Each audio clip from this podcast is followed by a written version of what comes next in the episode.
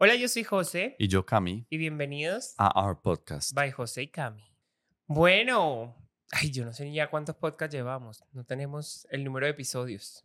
Hay que meterse al canal y escucharlo nuevamente. Siento que llevo haciendo esto toda mi vida.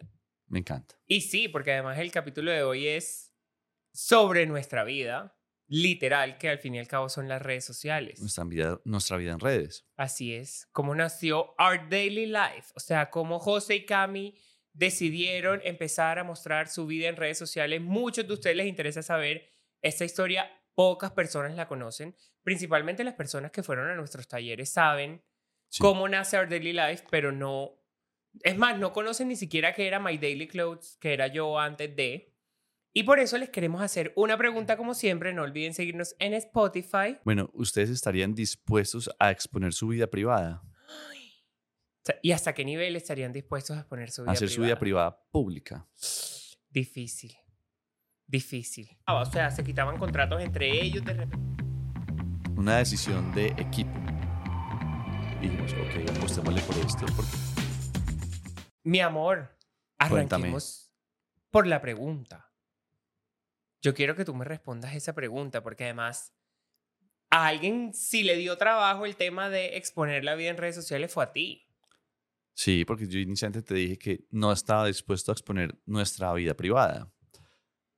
Pero ya luego hablando, llegamos como a un acuerdo de hacerlo, pero con un fin muy claro. ¿Y te arrepientes de haber expuesto tu vida en redes sociales? Hasta ahora no. Hasta el momento no. Hasta ahora no, pero porque hemos sido muy respetuosos con los límites que establecimos.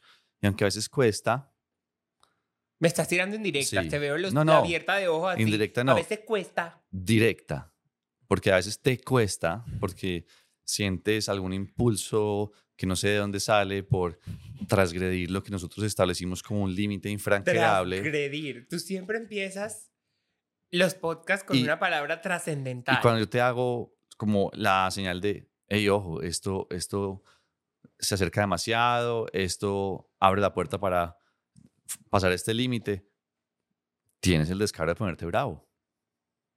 Pero posteriormente caes en la cuenta, después de haberme hecho poner bravo a mí y hacerme pasar mala noche porque me estresaste, entonces cuando yo me estreso, no descanso. Ok, está bien. Nos fuimos del tema. No, eh, es parte de nuestra vida privada, que es pública. Bueno, empecemos por el principio, como todo. Eh, yo trabajaba en EPM, ¿cierto? Trabajando en EPM, yo diseñaba los alumbrados de Medellín. Esto es una parte de mi vida que no sabían seguramente. Muchos no tendrían por qué saberlo. Estuve tres años diseñando los alumbrados de Medellín, o sea, gordis. Es que aquí donde me ven, yo estoy ready para la que sea. Y empiezo a tener como mi sensación de que amaba mi trabajo, pero no era lo que me llenaba 100%. Y todavía a veces hasta le digo a Cami, oye, a mí me gustaba diseñar los alumbrados, era un trabajo que me gustaba mucho. Pero me empieza a salir el tema de moda, que a mí siempre me apasionó la moda, siempre me gustó la moda. Es más, yo cuando estaba en la universidad, en alguno de los semestres, le dije a mis papás, me quiero pasar para modas. Aquí voy a explicarles por qué yo no termino estudiando diseño de modas, porque mi mamá, aunque ella no lo quiera reconocer, tenía un prejuicio social con ese tema. Yo aún no había salido del closet, ellos aún no sabían que yo era gay. Bueno, de pronto sí lo sabían, pero no quería que fuera tan gay como para estudiar diseño de modas. Entonces ella prefirió decirme no. Termina tu carrera y si después te da la gana de estudiar diseño de modas, lo estudias más adelante, pero... Es más, yo iba a hacer las dos al tiempo. Yo iba a estudiar gráfico y moda. O sea, la típica de papá que, no, que tiene como el, el cliché de que hay que tener una carrera productiva. Sí. Porque si deseas una carrera improductiva, entre comillas, Es más, así Pues, fue cuando yo, decidí, cuando yo decidí estudiar diseño, diseño gráfico. Yo empiezo en administración. En primer semestre le digo a mis papás, esto no es lo que me gusta, esto no es lo que me apasiona, yo quiero estudiar diseño gráfico. Es más, literal, yo me juntaba con las de diseño de producto en EAFIT y me encantaba lo que ellas hacían, pero odiaba la ingeniería, porque esa ingeniería de diseño de producto. uf, Entonces dije como que no, yo me quiero pasar para la colegiatura. Es más, el primero que le conté fue a mi papá porque a mi mamá le iba a dar más duro. Bueno, eso será otro capítulo sobre el tema de nuestras carreras. Eh, y empieza todo el tema de moda yo estando en EPM. Y yo, bueno, eh, empiezo a montar fotos con pintas chéveres, la gente me empieza a preguntar por la ropa. siempre me gustó, entonces yo siempre montaba eh, las pintas diarias, ¿te acuerdas? Por eso se llama My Daily Clothes, que era mi ropita diaria, por así decirlo. Y empiezo a ganar seguidores, la gente siguiéndome, wow, José, me encanta cómo te vistes, de dónde son tus zapatos, empiezo... Yo me Pero- acuerdo que yo empecé... Pero, hey, dame crédito ya a mí voy, también. pero cálmate, serio, déjame que ¿cómo estoy así? empezando en el... Estoy primero en mi primer momento. Eh, porque tú te empiezas a, a meter ya más adelante. Es que, es que tengo que meter la cucharada porque es que me descuido y el man se le olvida que yo era la base de todo eso. Para que él pudiera estar en la pantalla, detrás me tenía a mí. Cálmate, muchacho, cálmate. Ténganlo presente. Estás Siempre que ven una foto bonita de comida en una red social, detrás hay un novio esperando para poder comer eso, o para pedir, o para organizar, o para... Hay alguien detrás. Pero estamos en moda. Lo mismo, cuando ven la vieja bonita, el tipo ahí chévere, vestido bacano, detrás, detrás tiene un novio pendiente. Bueno, la idea de mi blog principalmente era que la gente le perdiera miedo a la ropa y yo compraba la mayoría de mis prendas en la zona de mujer, ¿te acuerdas? Y la gente Sigues haciendo eso. Sí, todavía. La parte que más te gusta. todavía me encanta la zona. Es más, tú primero evacúas, tú primero evacúas la, la vuelta por la sección de mujer y ya luego vas y miras la Sí, sección pero de en ese momento el foco de mi blog era eso, que la Ajá. gente le perdiera el miedo a como el sexo o el género de la ropa, que para mí la ropa nunca ha tenido género, entonces, pero en ese momento sí, es más, ¿te acuerdas que la gente me preguntaba, ¿de dónde es ese jean? Y yo, de Sara, ay, es que fui y no lo encontré, y yo, "Eh, ¿fuiste a la ropa de mujer? No, ay, es de mujer, ay, ya no me gusta. Dude, ya te gustó. O sea, Sí. simplemente te enteraste que es de mujer y ya no te atreviste a comprarlo, entonces yo empecé a hacer como ese quitarle a la gente el miedo del género en la ropa y empezar a usar muchas cosas que no se atrevían a usar antes. Yo te digo algo, por ejemplo, de, yo nunca he tenido ese miedo y pues estando contigo, más aún alejé como esa bruma de, ay, no, no puedo mirar la sección de mujer. Pero a hoy, yo pues sigo siendo, mirando la sección de hombre primero y luego voy y exploro la sección de mujer. Pero para yo comprar una camisa que esté en la sección de mujer, puntualmente una camisa, tiene que ser que me enamore, o sea, que, que me haga una vibra súper contundente, porque las camisas de mujer tienen una particularidad. Los botones al otro Los botones lado. están, para mí, al revés. Ajá. Eso tiene un, tra- un trasfondo histórico muy particular, pero Eh, culturízate con Cami. Cami, culturízanos por qué la camisa de mujer tiene el botón del otro lado. los botones de mujer están en el lado izquierdo, porque cuando en la humanidad aparece el botón en la prenda de vestir, eh, aparece para las clases altas, o sea, la nobleza. Y a la nobleza, las mujeres no se podían vestir, sino que las vestían, porque tenían doncellas, no sé qué. Entonces, el botón estaba al otro lado para que la persona que iba a amarrar ese botón le quedara fácil.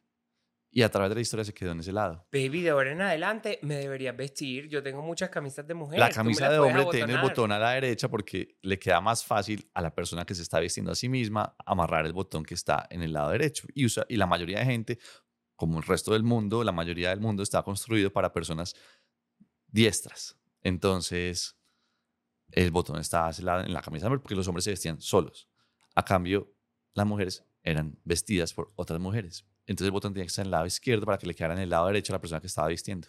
Se culturizaron. Ya entienden por qué el botón está del Entonces otro yo lado. amarrarme la camisa que tiene los botones en el lado izquierdo. No. Pues mi amor, me yo me pego y yo una te engorilada. ensaye, ensaye. No, no, no. Ensaye y verá. Yo ya me Ah. acostumbré, la verdad. Bueno, seguimos en el mundo moda. Me empieza a ir súper bien y le dije a Cami, quiero renunciar a mi trabajo y me quiero dedicar de 100% al blog. Em, Eso me pareció una cosa muy importante para que de pronto ahondes un trecito y des muchas puntadas dentro de lo que somos nosotros como Our Daily Lives. Eh, finalmente, ese momento que les acaba de decir José es un momento que es muy importante porque es un momento de pareja, una decisión de equipo. José me dice que tiene ese deseo y nos sentamos a pensarlo juntos, porque ¿qué implicación tenía? Como ya estábamos viviendo juntos, estábamos proyectándonos a construir a largo ya plazo. teníamos crédito de apartamento. Exacto, ya teníamos una economía de pareja. El tomar la decisión de que una de las dos partes dejara de percibir un sueldo fijo, pues era un impacto significativo. Pero ya hablaremos de economía en pareja, que es Correcto. algo que me parece interesante. No quiero ahondar mucho aquí. Pero ahí no quiero andar en la parte de economía, sino en la parte de toma de decisión como equipo. Así es. Entonces ahí tú nos sentamos y dijimos, ok, apostémosle por esto, porque finalmente era una toma de decisión, especialmente desde la felicidad. Sin que tú fueras infeliz en el trabajo que estabas haciendo porque te, te apasionaba el tema de, te apasiona el tema de diseñar gráficamente y el tema de los alumbrados te gustaba mucho, teníamos que tomar eh, una decisión que era Que un iba cambio radical y que em, era una apuesta, porque finalmente no había algo eh, concreto Sí, no sabíamos si nos iba a ir bien o si nos iba a ir bien, si no nos iba a ir bien, si empezaba a haber una remuneración, si no empezaba a haber una remuneración, cuándo iba a ser. Entonces era una apuesta y teníamos que organizar muy claramente para que pudiéramos estar tranquilos con el tema. Bueno, ahí empecé. Obviamente Camilo me apoyó. Arrancamos con el tema del blog. Salíamos a hacer fotos. Camilo, ya se pueden imaginar, con el rack cargando el montón de prendas para yo poderme cambiar. Yo me cambiaba en, la- en todas las calles de Medellín. El señor se tomó súper bien el papel de diva, entonces detrás iba yo con el rack, mochilas, loncheras, eh, agüita, de todo, la cámara. eh, y el señor con su bolso y su celular, así contorneándose para todas partes. Vamos allí, vamos acá, no sé qué. chun, chin. Pero porque no has llegado, pero no, no te demores tanto. Señor, tengo 35 kilos de equipo por todas partes, ¿qué hago? Ya voy. Sí, era, era, y nos íbamos por todo Medellín, nos echaban de restaurantes, aquí no pueden hacer fotos, tienen que pedir permiso, o sea, eso era el show, entonces uno escribiéndole a los restaurantes, hola, me dejan hacer fotos, algunos Ay. te cobraban, El peor enemigo también no. era el, el celador de la plaza, o sea, ay sí, en centro comercial celador de plaza es uy, aquí no Es se pueden hacer fotos, usted tiene terrible. permiso de no sé quién y yo, no, no voy hay a llamar a la administración ah cansón Bueno. señor Estuve tres años con el blog. Fue muy bacana la experiencia. Les voy a hablar también de la parte maluca, porque es importante hablar de la parte fea.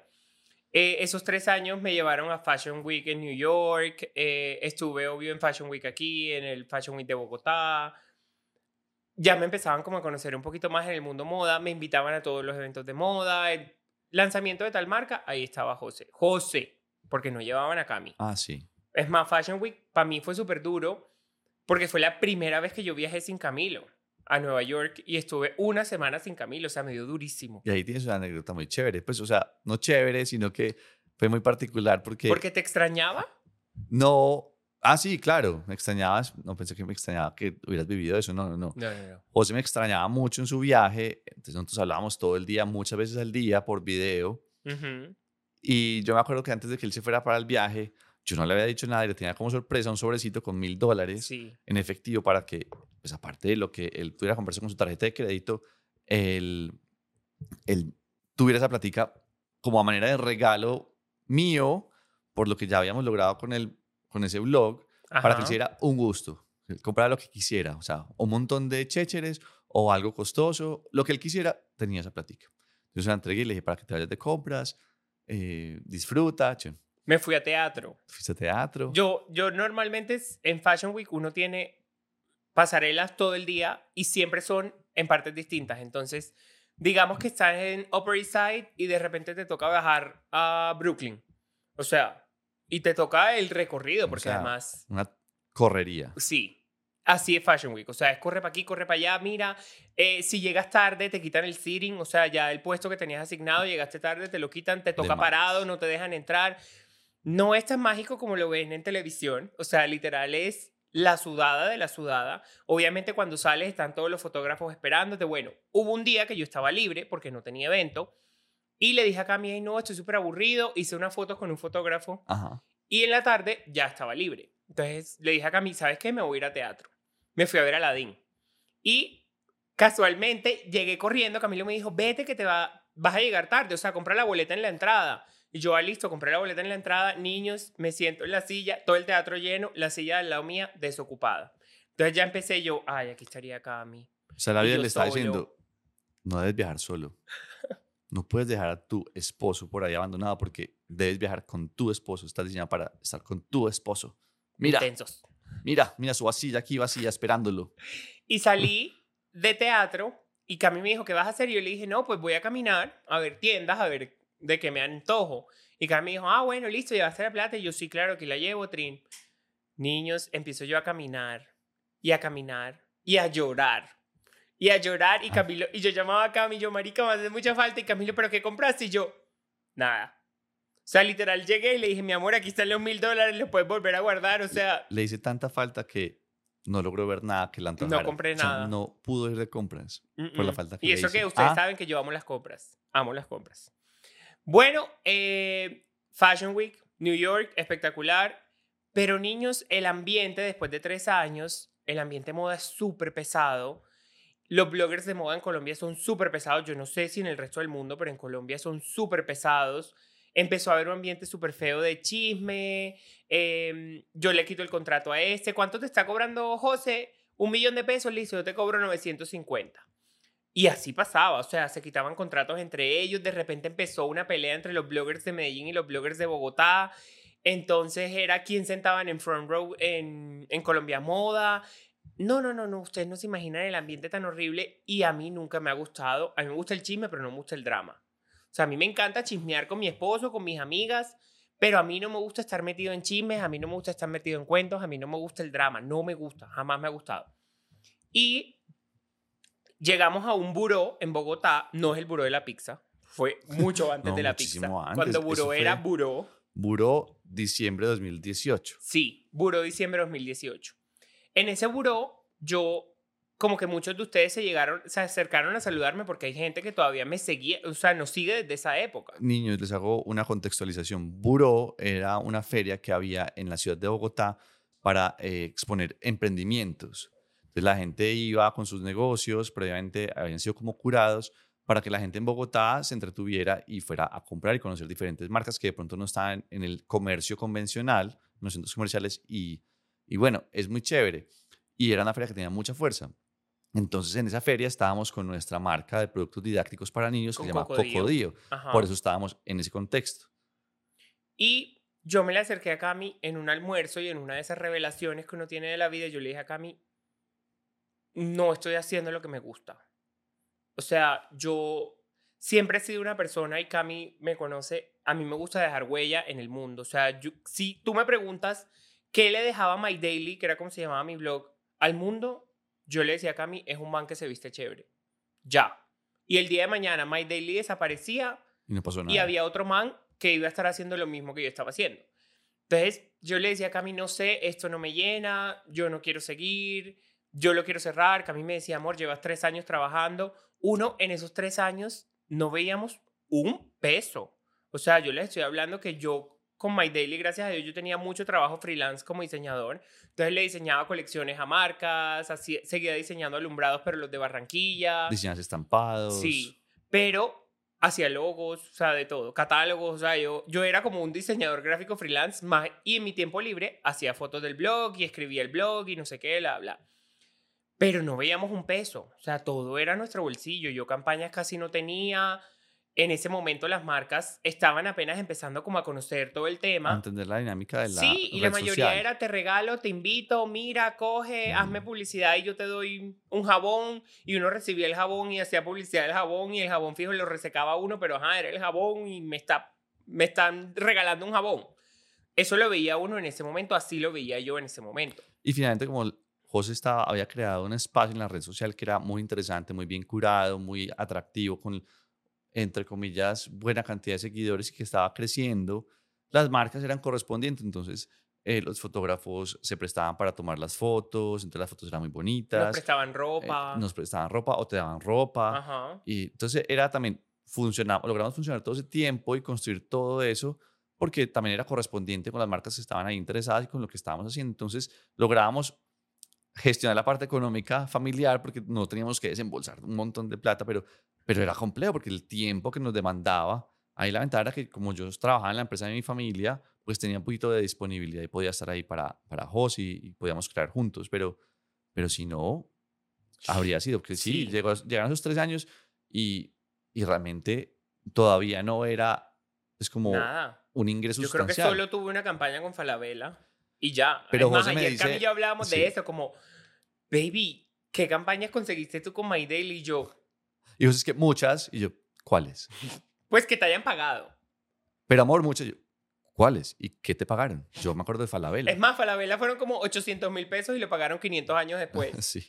es más, cuando llegó la plata ni siquiera entendíamos de Pero qué entonces era. cuando José me dice, voy, voy a cerrar las redes sociales, yo como que, no, baby, pero, pero ¿por qué? O sea, llevamos tres años trabajando en esto, y antes ha, ha sido un producto que, hemos, que le hemos metido mucha fuerza, mucho, mucho tiempo.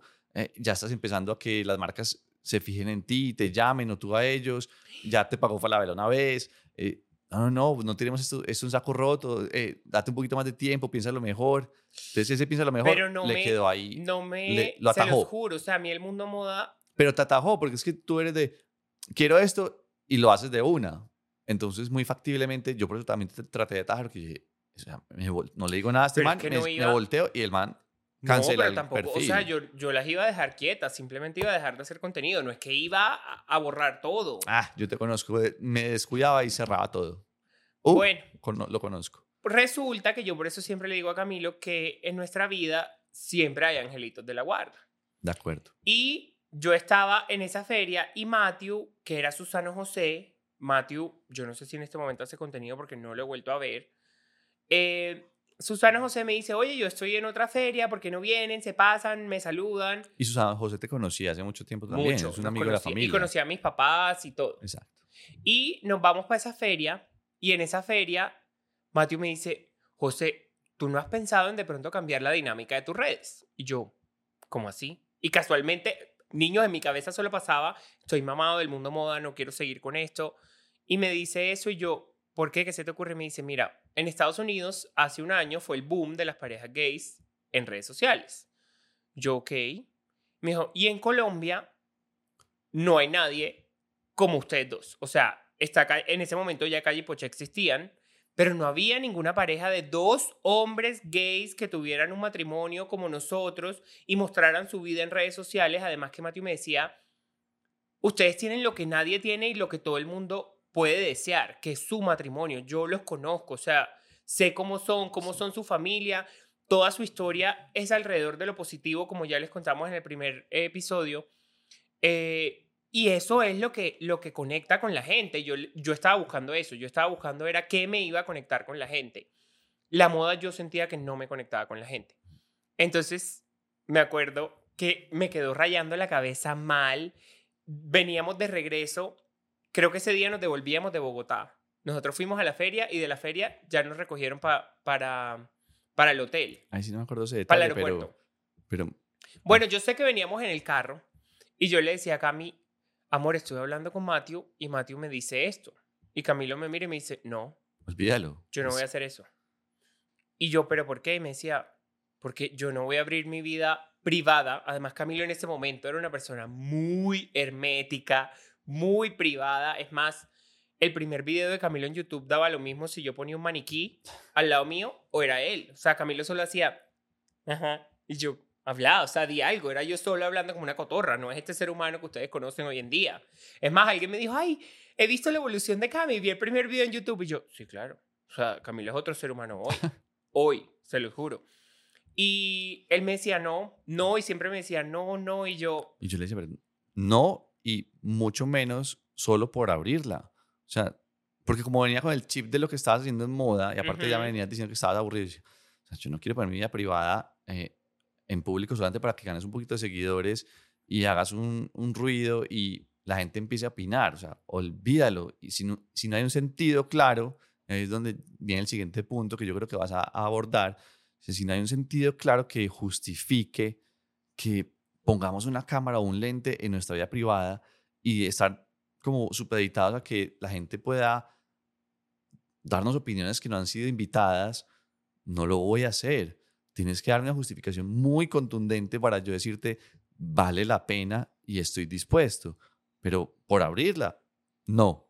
Y José mira, pero no. no, pero niños, esto fue un trabajo por ahí de dos semanas. Yo O sea, dándole yo, amor, ¿y qué tal si hacemos esto? Y me decía, no. Entonces llega y me dice, mira, mañana nos sentamos, hablamos del tema y miramos. Porque hay otra cosa y es que, a ver, les decimos que yo le decía a José que no, pero porque lo estamos caricaturizando de una otra manera, pero yo siempre he sido el tipo de persona que, para mí, uno de mis mayores gustos en la vida es darle gusto a mi Así es, esposo. es ¿sí? verdad. Y mucha gente es como que, ay, pero cállese. O sea, a mí me da gusto darle gusto a mi esposo. Entonces, ese es mi gusto. Y en consecuencia, decirle no a mi esposo es muy conflictivo para mí. Pero también soy muy racional. Y, Además que el esposo es un poquito intenso. pero también soy muy racional. Entonces ahí me toca como entrar a conciliar, como cuando yo veo que de pronto el darle gusto a José sobrepasa algún límite mío, sea económico, sea de disposición, sea ético, lo que sea, pues yo entra, entro como en un modo de conciliación, como, baby, explícame el por qué, o, o cuál es el pro y el contra, como para empezar a llevarlo a que él mismo diga que no, o de pronto yo entender cuál es la posición de él y ver cómo negociar para que sea una manera de darle gusto a mi esposo sin que trasgreda mi límite. Entonces, cómo ajustar la, la dinámica para que funcione para las dos partes.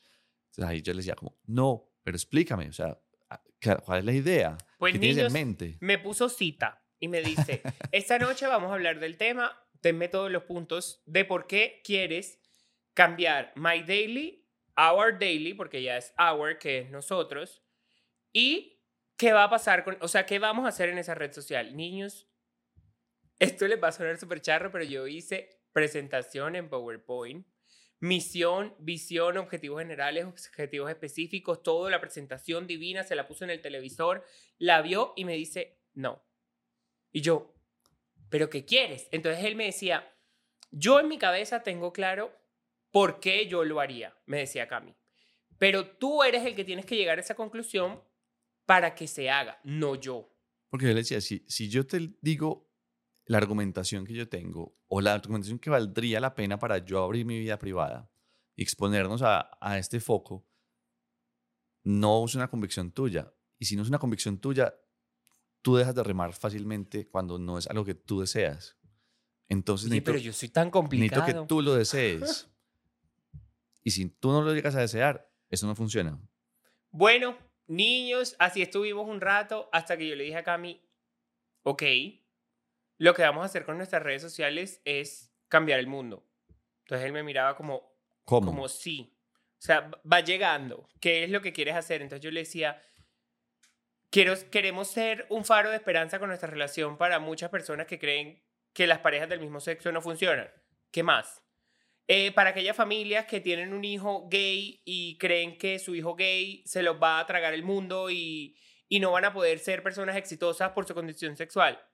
Ok, ¿qué más? Entonces yo era como que es- es- estamos remando, o sea, esta vaina está funcionando ya. Bueno, y así fue como nace Our Daily, que es como ese faro de esperanza para todas las personas de la población LGTBI, para todas esas familias, y dijimos como que, ok, este es el camino, pero ¿cómo lo vamos a hacer? Era lo más importante. Entonces me acuerdo que para ese diciembre Cami había como dicho, hagamos una sesión de fotos con nuestros papás para dárselas de Navidad. O sea, íbamos a hacer la sesión de fotos, Para mis papás, un retrato. Sí. Mi mamá. mis papás, tu mamá y nosotros dos, porque mi suegro en ese momento todavía estaban muy peleados. Sí, nos tocaba hacer no todas la las gestiones juntar. familiares como por un lado con mi mamá y por un lado con mi papá. Exacto. Y arrancamos, hicimos la foto, yo, le acuerdo, yo me acuerdo que en esa foto le dije a Cami, pues hagamos una sesión chiquita donde seamos tú y yo para empezar a mostrar Our Daily, porque como les decía, la mayoría de fotos que habían eran yo solo. Obvio, mis seguidores sabían que tú existías. Sí, porque por ahí una que otra foto aparecí Ajá. yo, en las historias de pronto aparecía, jamás, jamás ocultaste pues, sí, que, fuera eres gay, un hombre que gay, que estabas en una relación, relación. No, nunca. No era, no era el foco de la comunicación, entonces José no todo el tiempo lo estaba mostrando en la red social, pero si alguien preguntaba y si yo salía, pues claramente tú lo podías expresar, entonces no había ningún inconveniente y pues no era ajeno a quienes hubieran prestado una buena atención a, esa, a ese contenido. Y bueno, hicimos la sesión de fotos, unas fotos divinas, las primeras fotos, la primera foto con la que íbamos a hacer el cambio era toda mi familia. O sea, éramos tu mamá, mi papá, mi mamá y, nosotros, dos. Una foto divina de todos de blanco. Sí, parecíamos padres e hijos. y ahí les íbamos a mostrar, a contar que ya My Daily iba a dejar de existir, se iba a volver Our Daily, iba a ser un blog de una pareja del mismo sexo, donde les íbamos a mostrar su vida. nuestra vida. Niños, ¿qué fue eso? Primera foto, apague y vámonos. O sea, En ese instante contábamos en My Daily Clothes Con como 80.000 con 80 mil y seguidores. punta de Sí. seguidores. 80 mil. Ajá. Y Y, después de la primera foto contábamos con 60 mil literalmente veíamos el contador de seguidores hacia abajo. para abajo. En cuestión de 15, Oh, 20 sí. días, íbamos en 40 mil. 40 mil. Mal. Y yo, pero yo seguía montando fotos porque Pero- además la sesión era divina. Pero por dentro José estaba burbujeando. Sí. O sea, el man iba a entrar en un colapso, el man estaba como una fiera enjaulada, no dormía, era para un lado, para el otro, decíamos, la cagamos, ah, esto sí fue lo que no podíamos hacer. eh, Colom- odio yo a le decía a Matthew. Cami, creo que Colombia no estaba preparado para una pareja del mismo sexo. O sea, la embarramos. Y mal. realmente como habías hecho un trabajo que no tenía conexión profunda a través de My Daily Clothes, no sabíamos interpretar lo que estábamos teniendo en ese instante. Pero gracias a Dios, como les digo, Matthew estaba en nuestra vida y Matthew todavía estaba haciendo. Matthew era muy viral en redes. Claro, y- pero José en ese desespero, hasta que yo, yo le digo, habla con Matthew, que te dé una luz. Si la embarramos, pues apague y vámonos. Y si no la embarramos, ¿por qué no la embarramos y cómo continuamos? Y pero habla con él, que él fue el que te dio la idea. Llamé a Matthew y le dije, después de un mes, Ajá. porque él me dijo, al mes hablamos. Y después de un mes, 15 fotos después, Podrán haberse imaginado cómo fue ese mes de Yo- José para allá y para acá. Pero bueno, yo, Lo- lo Matthew, pasamos. eh, es que mira, te llamo para decirte que la cagamos. o sea, acabo de perder 40 mil seguidores, el 50% de lo que tenía. No sé, yo creo que no era lo que teníamos que hacer. Entonces Matthew me dice, ¿sí? Mándame estadísticas. Y yo, ok, le mando yo mis estadísticas y me dice, tienes unos números absurdos. O sea, tienes unos números mejores que cuando tenías 80 mil seguidores. O sea, la gente está súper enganchada con lo que están haciendo, no lo dejen de hacer. Me acuerdo que Mati me decía, tienes mejor números que gente que tiene millones de seguidores y eso siempre ha pasado en nuestra cuenta. Cami y yo tenemos muy buenos números. O sea, el alcance de Cami mío va más allá de los 400 mil seguidores que tenemos. O sea, es Ni- muy grande. a mí la expresión números me parece terrible porque me parece Pero que en Instagram hay que hablar de números. cosifica, cosifica lo que uno hace. Bueno, Porque además personas. como nuestra, precisamente nuestro, nuestro trabajo en las redes sociales ha sido de conectarnos con la audiencia y crear una comunidad que realmente es una comunidad La más linda. hermoso. Y finalmente eso fue lo que pasó. Y lo que les, les decía Matthew, le digo, la red se está depurando. ¿Qué pasa? Se está yendo la gente que estaba ahí porque le parecía bonito el contenido, o porque le parecía llamativa la foto, o por morbo, y se está encontrando con que este contenido no les interesa, pero quien se está quedando es porque sí le interesa, porque está conectado, porque está vibrando con lo que está viendo. Y efectivamente quien va a llegar va a hacer lo mismo. Y eso, eso fue lo que empezamos a experimentar. Sí, se empezaron a conectar mucho. Estuvimos un año difícil porque fue todo el 2019. 2019 dándole y dándole y dándole y subiendo cosas y bajábamos y subíamos y bajábamos y subíamos y así pasábamos todo ese año. Pero volvimos a recuperar los 80 mil como a los seis meses. La gente estaba muy conectada, nuestros números eran muy buenos. Gordis se mete pandemia. Se mete pandemia, 2020, Camilo y yo, ¿qué hacemos? Porque nuestra vida la mostrábamos por fotos, no tanto por video, era principalmente fotos. En ese momento los reels no existían. No, todavía no O existía. sea, llega pandemia y Camilo, bueno, ¿qué vamos a hacer? Porque es que, a ver, la gente no quería ver fotos bonitas en pandemia. Y todos se tuvieron que reinventar en pandemia. claro, la foto Camilo y yo no fuimos los no principales funcionaba. que se replantearon en pandemia. ¿Por qué? Porque es que Camilo decíamos, estamos encerrados en un apartamento. ¿Yo qué voy a hacer en un apartamento? Tomarme foto en la sala, en la cama, en el cuarto de huéspedes, en la cocina y se acabaron los sets. O sea, no tengo dónde más hacer fotos. Entonces aquí, un día Camilo y yo molestando, nos hicimos una charla, pues nos empezamos a fregar. Es más, creo que fue la de la bolsa de yogur. que yo, yo le abrí hueco a la bolsa de yogur por acá. A Cami le estripo la bolsa de yogur, se le estalla en la cabeza y él, para hacerme la misma maldad a mí, estripa mi bolsa, pero el hueco de la bolsa estaba por este lado, entonces lo empapa él otra vez. Niños, y montamos eso en TikTok. ¿Qué fue eso? O sea, ese fue nuestro primer video súper viral. TikTok ya empezábamos a ver que teníamos 400 mil seguidores en una semana. Entonces Camilo y yo como que, ok, creo Y que encontramos todavía- un nicho grande Y- con el tema de las maldades entre tú y yo. Claro, eso te iba a decir, que veníamos de estar como mostrando como esa especie de primera introducción, casi que por un año, a nuestra relación. Pero entonces ahí nos enfocábamos como en la foto bonita, en el espacio lindo, la, la cita cuando salíamos a comer, pero todo en foto muy armoniosa.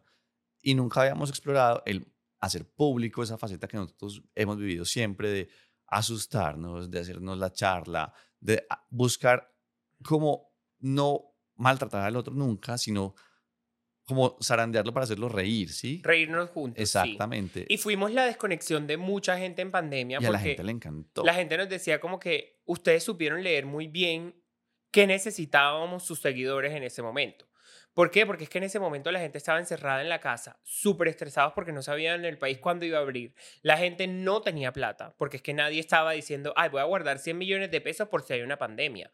No, la gente cuando las encierran en la casa, la mayoría, pues puta, voy a perder mi trabajo, eh, mm, todo el mundo se está muriendo, todo el mundo anda enfermo, ¿yo qué voy a hacer? Porque era lo que, literal, los mensajes que recibíamos, como, marica, gracias porque mi papá está súper enfermo, pero en ustedes encuentro ese ratico de, me voy a desconectar de lo que está pasando con el mundo. Y literal, la gente nos decía, ¿cómo hacen? Porque es que Camilo y yo nos hacíamos cuatro bromas al día.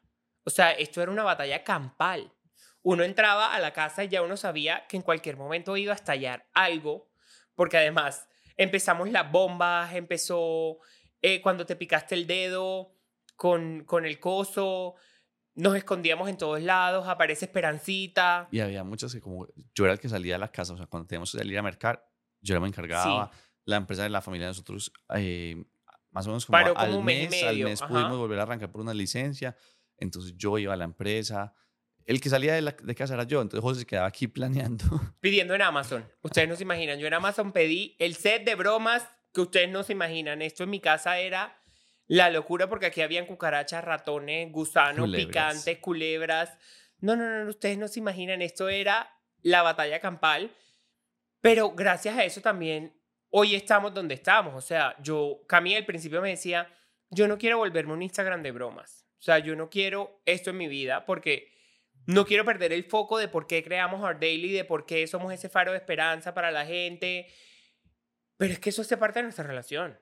Es más, ustedes se enamoran de las reacciones de Camilo, como él dice baby, y su paciencia y su tranquilidad, y que dicen, fue pucha, en la repartición toda se la llevó Camilo, y sí es verdad. Porque es que um, las bromas a principio, que yo, cuando dijimos vamos a hacernos bromas, Camilo y yo dijimos, bueno, nos sentamos, vamos a hacernos bromas, Nunca vamos a atentar contra la salud física de nosotros, nunca nos vamos a emputar. O sea, ya arrancamos con esto y tenemos que tener claro, por más rabia que nos dé, porque es que a mí sí se me salía la rabia, por más rabia que nos dé, nuestra relación va primero y tenemos que saber hasta cuándo decir, ok, esto ya me está afectando, no sigamos. Y hay bromas que no subimos porque Camilo me decía... Medio rabia. Medio rabia. No la subas porque tengo putería. Perfecto. Y no la subimos. O hay bromas que nos hacíamos y salían mal. Entonces no, la subíamos. O, se pillaba una de las cosas y pues no alcanzaba pues a reaccionar chévere. Como les digo, niños eran cuatro o cinco bromas al día. Lo que no esperaba, pues porque... Sí. ay, me asustaste, pero... ok, pero no, era como, ah, esperaba que hubieras, te hubieras asustado más o que te hubiera cogido más desprevenido, entonces esa no se subía. Igual ahí también seguimos con todo el tema de los consejos como pareja. Eso, nunca lo dejábamos aparte. De autoayuda. Sí, porque también decíamos como que, ok, la gente también, normalmente las parejas, tú te vas a trabajar, el otro se va a trabajar, se encuentran a las 6 de la tarde en la casa. Pero en este momento los encerraron a los dos en la casa 24/7. Entonces muchas relaciones en pandemia se murieron por lo mismo, marica. Yo me veía con mi esposa solo de 6 a 7 de la mañana, pero ya la estoy viendo todo el día y me di cuenta de mil cosas que me chocan de esta mujer y dejemos hasta aquí. Sí, la convivencia se complicó más. Y Camilo damos tips de convivencia en pareja durante pandemia. Entonces nos hacíamos cenas sorpresas en el balcón, picnics en la sala, noche de películas, pero la noche de películas, niños, o sea, cual cine, en la, y hacíamos el montaje y les mostrábamos cómo era el montaje. En pandemia llegamos a 100 mil seguidores y después, como a los tres meses, 200 mil y ya ahí seguimos creciendo y creciendo. Esa fue la primera celebración que hicimos de, de 0-0. Sí. Y lo hicimos como con una construcción como de arrocitos de colores y la tiramos. No, esa fue 200 mil. Esa fue 200 mil. Ah, sí, pero la de 100 mil la hicimos aquí, en la sala. Montamos unas bombas en el, en la lámpara y una torta, de Torta, arcoíris. Sushi Crispy siempre nos manda la torta porque Sí, es ay, fanática con nosotros. Y ya luego, pues sí, 300 mil, ya sí empezamos lo que hemos venido haciendo de la, la fiesta con el- los seguidores en persona. Ah, Que ya casi vienen los fascina. 500 ya en los 500 y tenemos cosas, queremos que sea muy, muy especial. Bueno, entonces así nació Art Daily, o sea, no fueron dos manes que cogieron una cámara y dijeron vamos a hacernos bromas, porque eso es lo que mueve las redes sociales, no. Hemos ido leyendo como el, el espacio, el tiempo, la comunidad que hemos ido construyendo y hemos tratado de mostrar lo que queremos mostrarles por el fin que tenemos con el cual empezamos Our Daily y conservarlo a través del tiempo porque esa es nuestra misión realmente. Y cada que nos encontramos en persona con alguno de ustedes que se atreve a saludarnos y que rompe de pronto como esa timidez de ir a encontrarse en persona con la persona que ustedes ven a través de una pantalla, nos lo ratifican porque nos dicen, eh, le cambiaron la vida a mis papás o le cambiaron la vida a mi hermanito o tenemos una prima en casa que a través de mostrar el espacio de ustedes hemos sensibilizado mucho a las familias. Entonces realmente nos han dado a entender que aquello que nosotros proyectamos hacer y que para nosotros era una teoría porque pues finalmente nosotros Sí, no estamos al otro lado de la si era lo que íbamos a hacer o no. ustedes nos han retroalimentado que sí ha tenido un efecto muy positivo y Por sí ejemplo, ha sido ahorita en el tangible. concierto de en el concierto de arte para, para sanar se acercó una pelada que no era capaz de hablar. O sea, ella no era capaz de hablar, solo nos miraba y sonreía y se le empezaron a salir las lágrimas. Y en- con la voz entrecortada nos dice, si ustedes quieren contar la historia de una familia que cambiaron con sus redes sociales, es la mía. Hoy, gracias a ustedes, mi hermana es abiertamente lesbiana, mis papás lo entienden perfectamente y cambiaron toda la historia de mi familia gracias a ustedes. O sea, yo, es, ella solo lloraba y Camilo y yo llorábamos y era como, no me salen las palabras para decirles todo lo que yo quisiera decirles porque solo quiero llorar de verlos.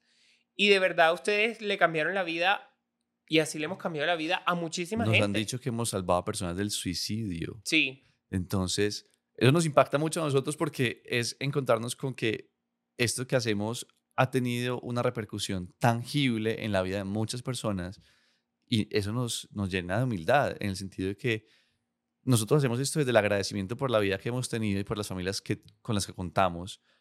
Entonces, el poder replicar a través de poner una lente en nuestra vida un poquito de lo que tenemos en la vida de los demás no- nos llena muchísimo, de verdad nos llena muchísimo y esperamos poder seguir siendo esos aliados de la población LGTBI y la población en general, porque eso es llevarle bienestar a esas familias que, pues papá, mamá no son LGTBI, pero tienen ese hijo, esa hija que sí son LGTBI y que pueden continuar y seguir fomentando esa relación papá, hijo, hija de una manera sana solo porque nos ven a nosotros. Entonces, eso, eso realmente nos, nos llena el corazón. y por eso estamos felices hoy de exponer nuestra vida privada, porque nuestra vida privada no la expusimos por plata, no la expusimos por seguidores, la expusimos porque queríamos cambiar el mundo y es algo que estamos haciendo. Entonces es una historia muy bacana porque tiene mil aristas. ¡Oh! ¡Opa! ¡Qué bien, amor! Entonces, de verdad nos hace muy felices que ustedes estén aquí hoy escuchando este podcast y conocer qué hay detrás de José y Cami. No es solamente una pareja que se hace bromas, que les alegra la vida, sino que es una pareja que quería cambiar el mundo y al fin y al cabo lo estamos haciendo. Exacto, paso a paso. Y esperamos que, como lo estamos haciendo hoy con nuestros 400 mil seguidores en, en Instagram y en las otras redes sociales, pues siga siendo hoy con ellos y que sea mañana 500 mil y luego muchos millones, pero que esos millones que estén ahí sean porque vibran con nosotros, porque replican lo que nosotros les estamos mostrando y que nos ayuden a que si somos esos millones, pero somos esos millones entregando bienestar al mundo, vamos a causar un impacto muy positivo en el mundo. Y de paso les hago una cuña ya para cerrar. Vean que para que Camilo y yo pudiéramos ver plata en redes sociales, pasaron cuatro años. Trabajándole duro, sin parar. Constancia, constancia, disciplina. o sea, esto es, esto no es de la noche a la mañana, esto no es fácil, o sea, crear contenido, que la gente se conecte con tu contenido no es fácil. Creadores de contenido salen todos los días. Todo el mundo quiere hacer contenido porque cree que es algo fácil. Fácil, háganle. Yo les digo, porque es que Camilo y a mí nos ha costado de todo, o sea, de todo, y de verdad que es muy bacano porque pues hoy vemos como la retribución de todo lo que hemos trabajado, pero uno sí tiene muchos momentos que uno dice, pues pucha, yo voy a parar. O sea, esto no va para ningún lado, eh, estoy apretado económicamente, no. Pero es, es de mucho trabajo, o sea, de verdad las redes es de mucho trabajo, pero es un trabajo lindo, o sea, es un trabajo que Camila y yo hemos disfrutado muchísimo. Para nosotros ha sido muy gratificante Sí, realmente. Hemos creado una comunidad hermosa, niños. Ustedes no saben la felicidad que nos da a nosotros encontrarnos con ustedes, que nos saluden, que se puedan tomar una foto, que tiemblen, que lloren. Y la todo emoción que le genera a los papás de nosotros cuando alguno de ustedes los saluda. Eso es increíble. Así que si ven a nuestros papás en la calle, tírenseles encima que a ellos les encanta. Bueno, mi amor, ¿algo más para cerrar? Persistan y nunca desistan. Primero. Y segundo, siempre ámense intensamente para que puedan amar a alguien más. Te va a demandar RuPaul. Ay, baby, no digas eso. bueno, mis amores, les mandamos un beso gigante. Y un abrazo muy, muy fuerte. Y no olviden seguirnos en Spotify y responder el pool aquí abajo. Chao.